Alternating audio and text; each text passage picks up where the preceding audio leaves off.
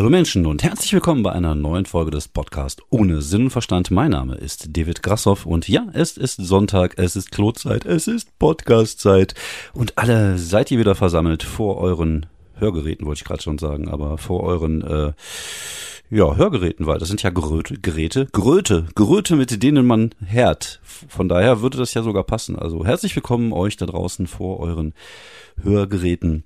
Ich hoffe, es geht euch gut. Ich hoffe, ihr hattet eine angenehme Woche.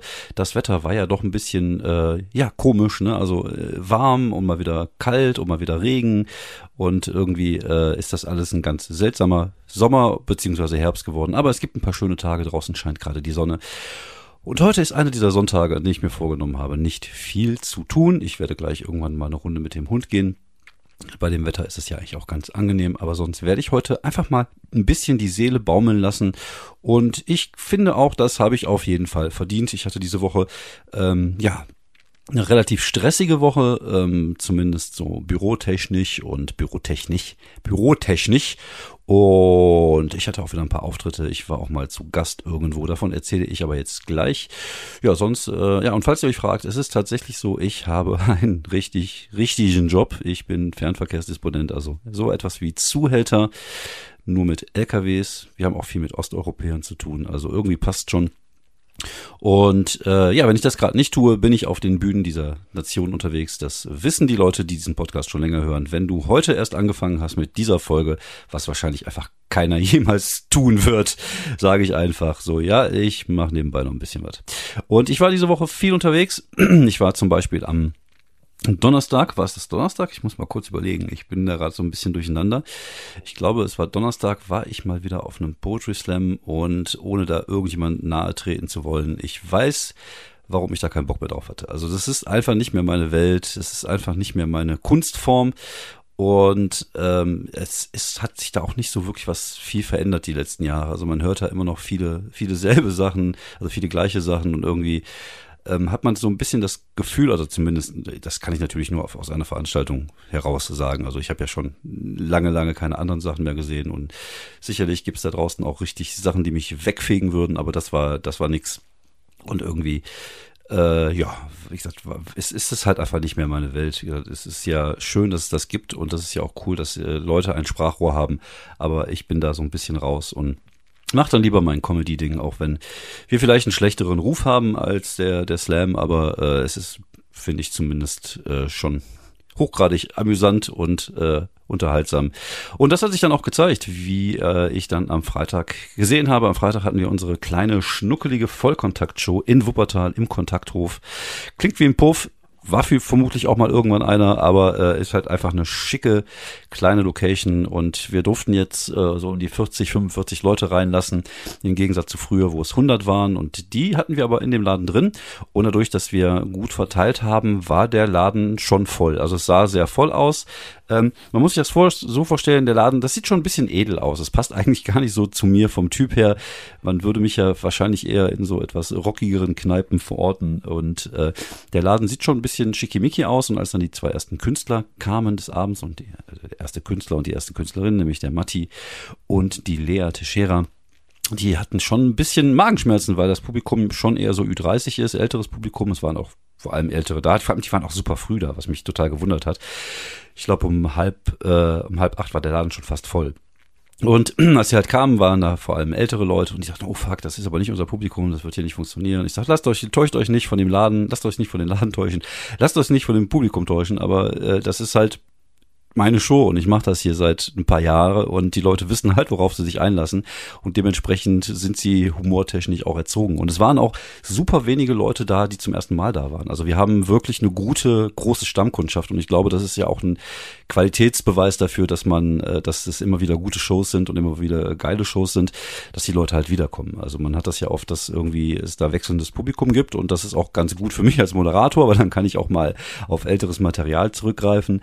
Aber äh, ähm, es ist halt schon ein Qualitätsmerkmal, wenn die Leute halt immer wieder kommen. Und ja, genau so war es. Also es war eine äh, super geile Show, es hat super viel Spaß gemacht. Es waren mit dabei, wie gesagt, der Matti, ein äh, Newcomer, der aber schon eine gewisse Qualität mitbringt. Der hat auch schon 15, 20 Minuten Material. Das heißt, man kann den auch für längere Sachen schon buchen. Ähm, auch ein bisschen äh, düsteren Humor, das mag ich sehr gerne.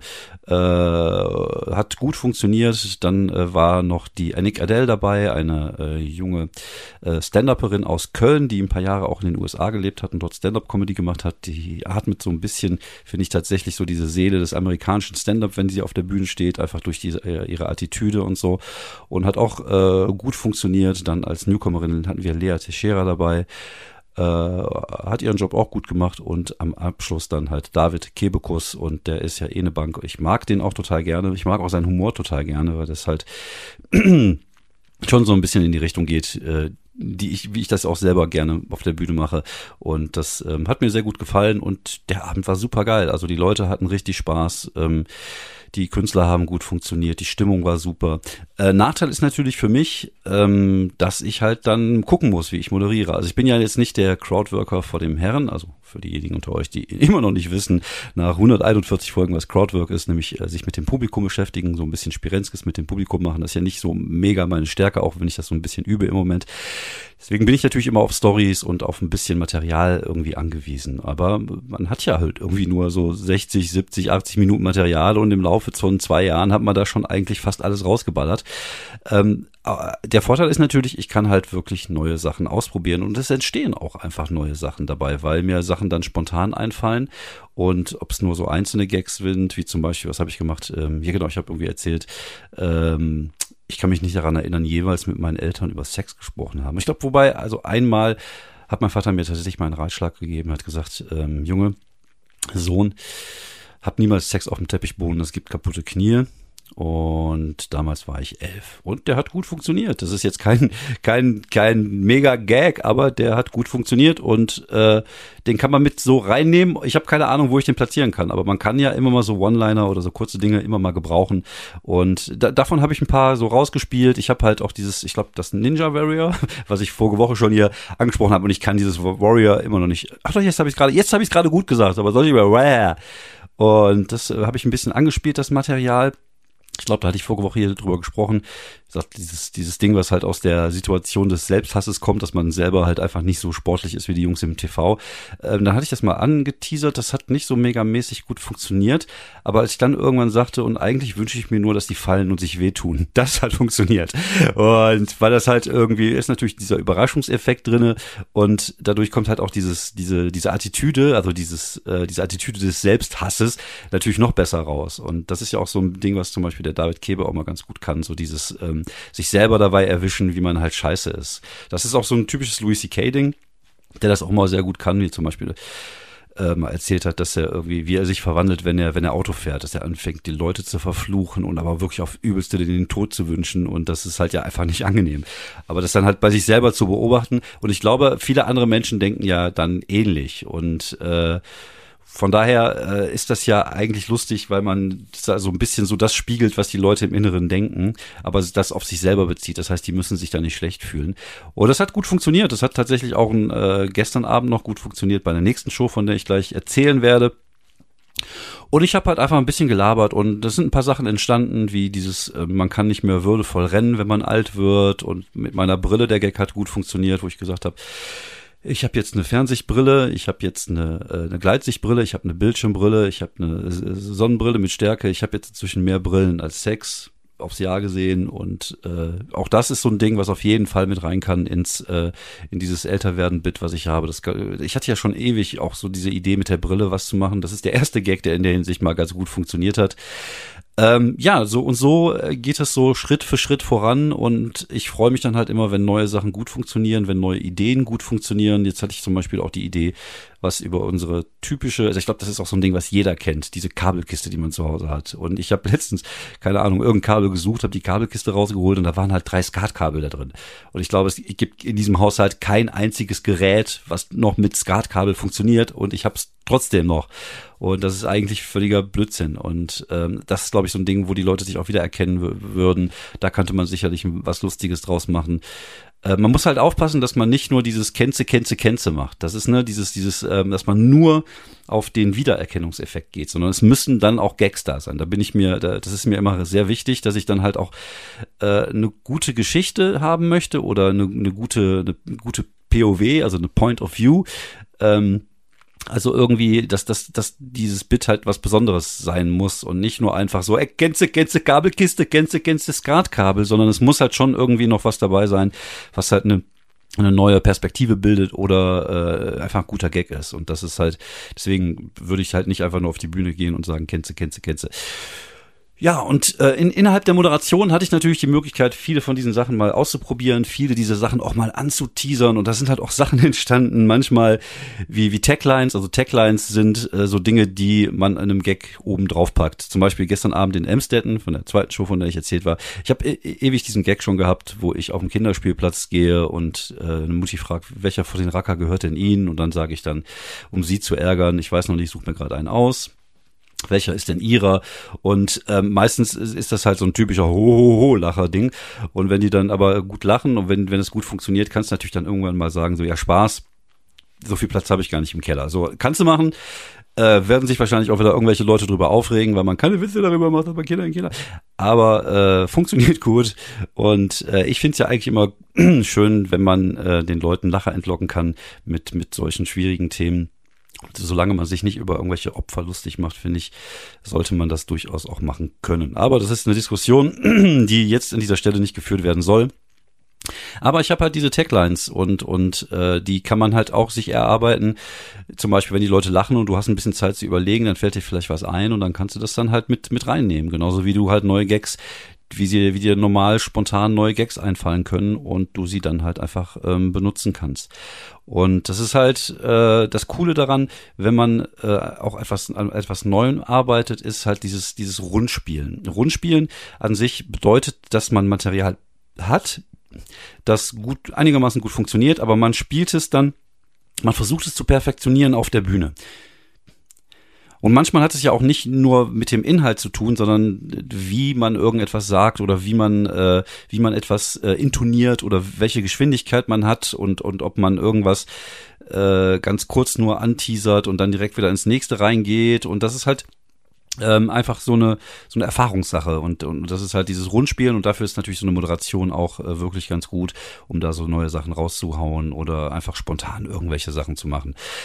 Ähm, auf der anderen Seite ist es halt so, du kannst natürlich nicht die ganze Zeit immer so auf altes Zeug zurückgreifen und das ist aber auch so eine Art Drucksituation, die man hat, dass man halt Neues erschaffen muss und das finde ich eigentlich ähm, ganz gut.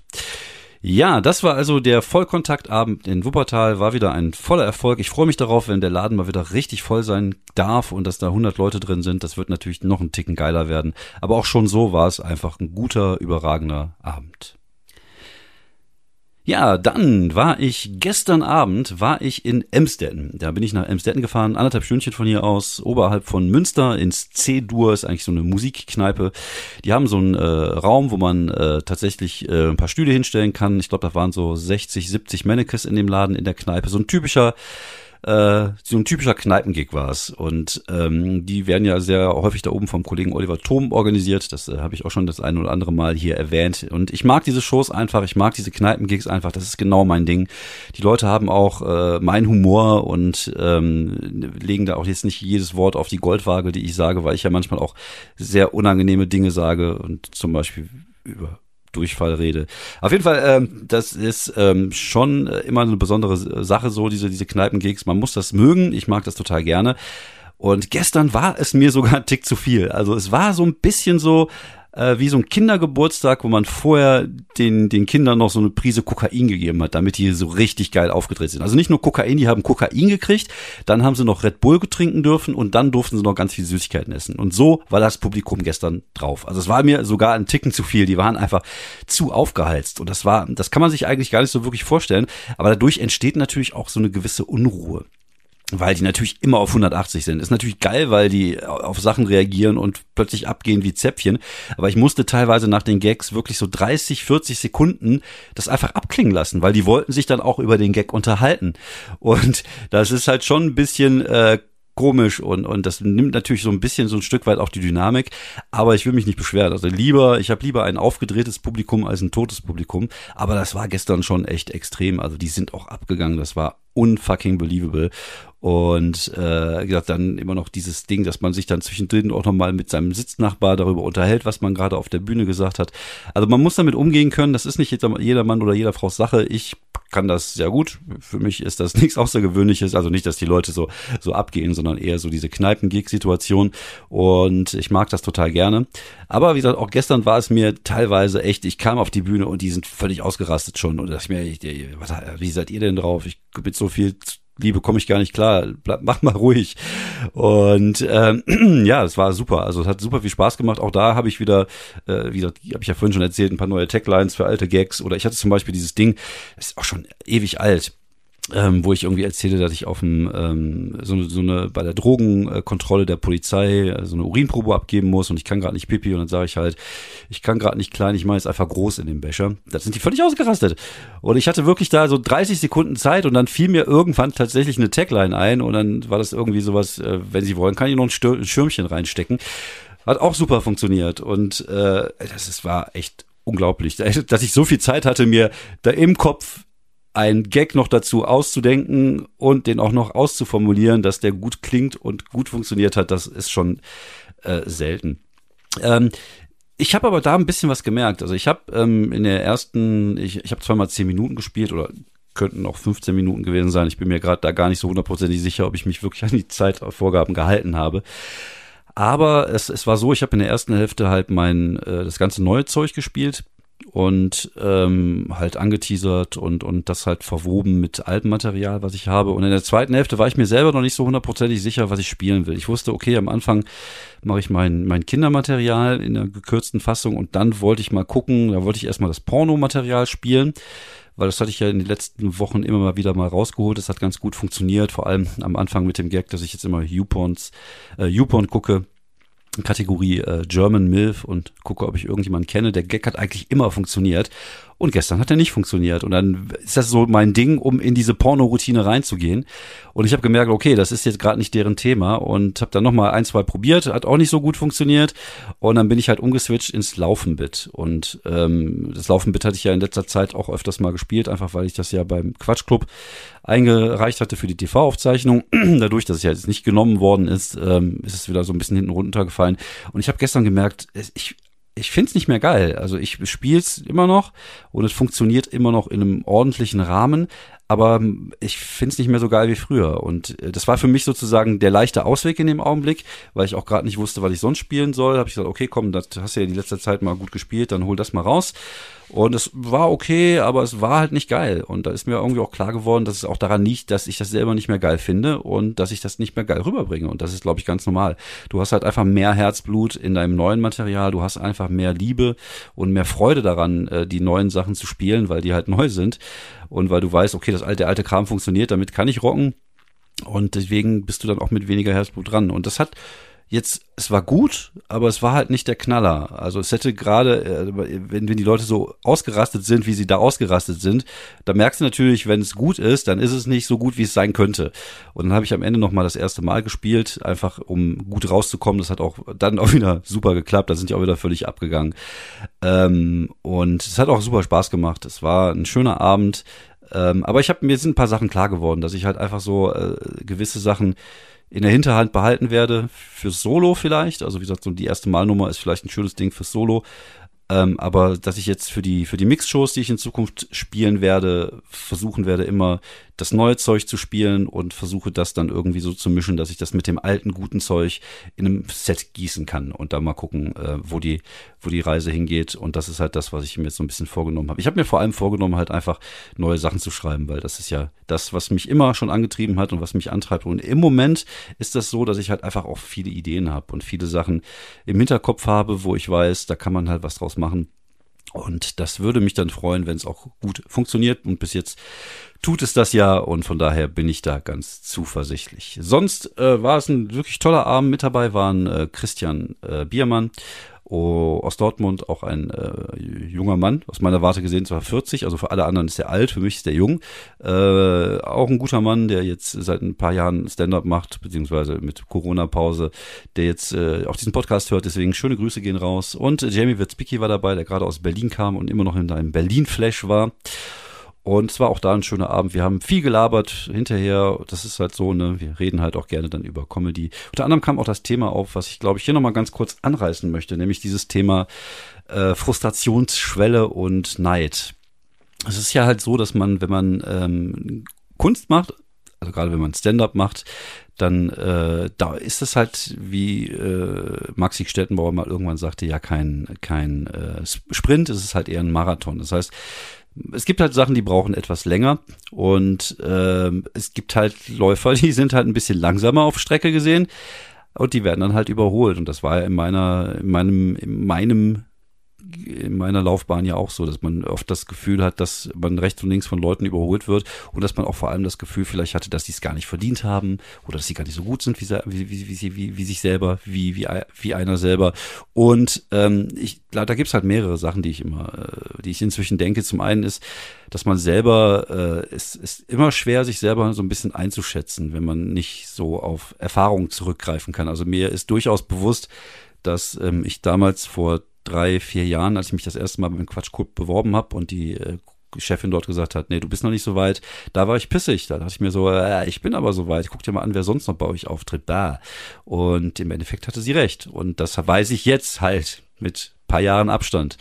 Und ähm, ich glaube, was mich tatsächlich ganz äh, befreit hat, war irgendwann so dieser Gedanke, dass man sich halt viel mehr auf sich selber konzentrieren sollte und viel weniger auf das, was was andere machen. Also dieses, äh, dieses, dieser Hate gegenüber anderen, die dann plötzlich erfolgreicher sind und jetzt auch gerade diese ganze junge Generation, die gebucht wird, weil sie halt viele Instagram-Follower haben, aber halt auf der Bühne eigentlich gar nicht so richtig geil sind, ähm, dann, dann ist das halt so. Aber das sind ja alles Sachen, die man selber gar nicht, ähm, die man selber gar nicht verändern kann. Also von daher, ich finde, man sollte ähm, sich einfach auf das konzentrieren, was man, was man selber verändern kann. Und man kann selber an seiner eigenen Qualität arbeiten.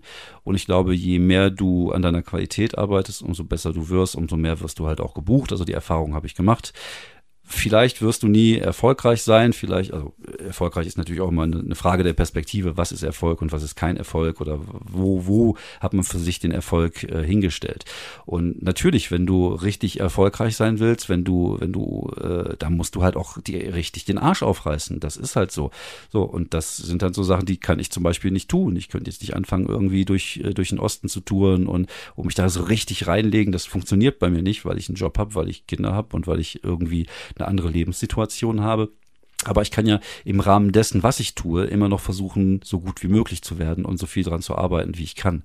So, und dann, das ist halt das, was ich machen kann. So, ich kann nicht, äh, ich kann keinen Einfluss auf die Karrieren anderer Leute nehmen, ich kann keinen Einfluss darauf nehmen, wer wo wie gebucht wird, sondern ich kann Einfluss darauf nehmen, wie ich mich auf der Bühne entwickle, was für ein Material ich mache und vor allem, worauf ich Einfluss nehmen kann, ist, ob es mir Spaß macht. Und ich glaube, das ist super, super wichtig, gerade in der Situation, in der ich mich befinde, dass man das halt ja eher als, als Nebenbeschäftigung macht, dass es mir halt einfach unglaublich Spaß machen muss oder sollte. Und das tut es ja in den, in den meisten Fällen. Es ist halt einfach ein Geschenk, dieses machen zu dürfen, auf der Bühne stehen zu dürfen, Leute zum Lachen zu bringen, dafür auch noch Kohle zu bekommen. Und ähm, im Endeffekt äh, steht es mir gar nicht zu, da die ganze Zeit zu jammern und, und Neid zu erfahren. Und ich äh, glaube, dass ich es geschafft habe, mich da größtenteils von frei zu machen. Natürlich hat man hier und da, denkt man sich so, wenn man im Fernsehen Sachen sieht oder, oder wenn man weiß, wer gerade wo ist, dann man sich so, hm, okay ja, aber ist halt so. Also wie ich persönlich habe keinen Einfluss drauf. Was, was bringt es, wenn ich mich darüber aufrege, dass irgendjemand irgendwas erreicht hat? Und, und vielleicht muss man einfach auch mal gönnen können. Also es gibt ja auch vielen Leuten, denen ich den Erfolg gönne und denen ich auch gewisse Sachen gönne, wo ich mir denke, ja cool, dass ihr das gemacht habt und cool, dass ihr das macht. Und dadurch bin ich wesentlich entspannter und kann mich halt einfach viel mehr darauf konzentrieren, was ich mache und viel mehr auf meine Kunst konzentrieren. Und man, äh, man, man hat halt dann nicht irgendwann äh, man, man kommt dann halt nicht in diese Verbitterungsspirale rein, wo man am Ende dann halt einfach nur dieser verbitterte alte alternde Comedian ist, der sich über die Jugend aufregt, weil die einem die äh, Spots wegnehmen. Und äh, auf der anderen Seite ist man aber selber schuld, wenn man seit 20 Jahren den gleichen Scheiß macht. Und das, äh, da möchte ich gar nicht erst reinkommen. Also für mich, wie gesagt, ist immer noch die Kunstform, der, der kreative Prozess und, und das ist halt immer unglaublich wichtig. Und wenn ich keinen Erfolg habe, dann habe ich halt keinen Erfolg. Also, beziehungsweise ich habe ja in, im Maße Erfolg, wo ich es haben kann. Und das ist ja auch okay so. Und äh, Erfolg ist, auf der Bühne zu stehen und einen geilen Abend zu haben. Und ich ähm, das hört sich, ich finde, das hört sich immer so nach, nach chinesischem Glückskeks an, aber ich finde, diese Erfahrungen, die man macht, diese Abende, also diese beiden Abende, diese beiden letzten Abenden, die ich hatte, einmal in Wuppertal im Kontakthof und gestern in dem Stetten, das sind beides so, so Erlebnisse, wo du in dem Moment bist und, und die sind einfach schön, die machen dich ja glücklich und du, ähm, du, du, du solltest die dann einfach mehr genießen, mitnehmen und, und daraus irgendwie was schöpfen. Und ich glaube, das sind eigentlich die Augenblicke, für die man das macht und nicht dafür, dass man irgendwann vielleicht vor tausend Leuten in einer riesen Halle spielt. Weil, wenn man, wenn man mit den Leuten redet, ich glaube, ähm, macht äh, den, den Leuten, die wirklich erfolgreich sind. Natürlich gibt's da auch Ego- und, und Narzisstentypen, aber dazu zähle ich mich halt einfach nicht. Also natürlich habe ich auch ein Ego, natürlich ist auch eine, eine Spur Narzissmus immer dabei, weil sonst kann man den Scheiß auch gar nicht machen. Aber ähm, es gibt, wie gesagt, es gibt halt Leute, für die ist halt Fame und und und dieses Anerkennung und und äh, Leute klopfen dir auf die Schulter ist halt das das Wichtige daran. Also denen, denen geht's halt vielleicht auch gar nicht so sehr, wie sie das erreichen können, sondern eher, dass sie das erreichen können und dass sie das dann haben.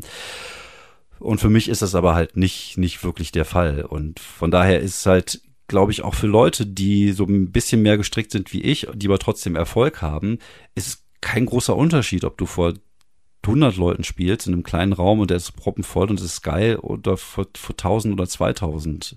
Ich glaube, es, es geht dann einfach um den Moment, um, um das, was man da tut und äh, das, da, da nimmt man genauso viel mit. Also ich habe das Gefühl, dass ich in, in, in, äh, manchen Abenden, an manchen Abenden in, in Wuppertal im, im Kontakthof, wenn der Laden richtig rappelvoll war und wir hatten eine, einfach eine überragende Show, dass ich dann für mich persönlich hinterher einfach ein schöneres Gefühl hatte, als wenn ich beim, beim Sträter vor, vor 2000 Leute meine 15 Minuten gemacht habe, was eigentlich so vom, vom, vom Level her natürlich wesentlich höher ist, aber ähm, es hat sich halt jetzt nicht geiler angefühlt. Und ich glaube, dass dieses Gefühl und dieses, äh, dieses, diese Sachen machen und erleben und mitnehmen, das ist, glaube ich, halt einfach das Wichtige, weil das sind die Sachen, die man halt irgendwann mit ins Grab nimmt und du nimmst nicht äh, deinen Erfolg und, und äh, ist auch eigentlich scheißegal, ob du irgendwelche Preise gewinnst. Es geht mir auch so völlig am, am Arsch vorbei, sondern es geht um das, was du siehst, es gibt das, um das, was du erleben kannst und es gibt, es geht darum, Alter, einfach irgendwas zu machen, was man liebt und äh, dabei schöne Momente zu erleben, weil das ist halt das, was wir irgendwie machen können. Das war jetzt, glaube ich, viel philosophischer, als ich es eigentlich klingen lassen wollte, aber ich glaube, dieses Ding, dieses, äh, der Weg ist das Ziel, äh, so platt wie es auch klingen mag, aber das kommt halt irgendwie hin. Und ähm, wie gesagt, ich glaube, äh, das schützt einem auch so ein Stück weit davor, irgendwann zu verbittern und sich darüber allzu viele Gedanken zu machen, wie es anderen ergeht, sondern einfach mehr auf sich konzentrieren, auf das, was man machen kann und darauf, warum man das tut und das, äh, ja, einfach diese Sachen genießen, die man machen kann.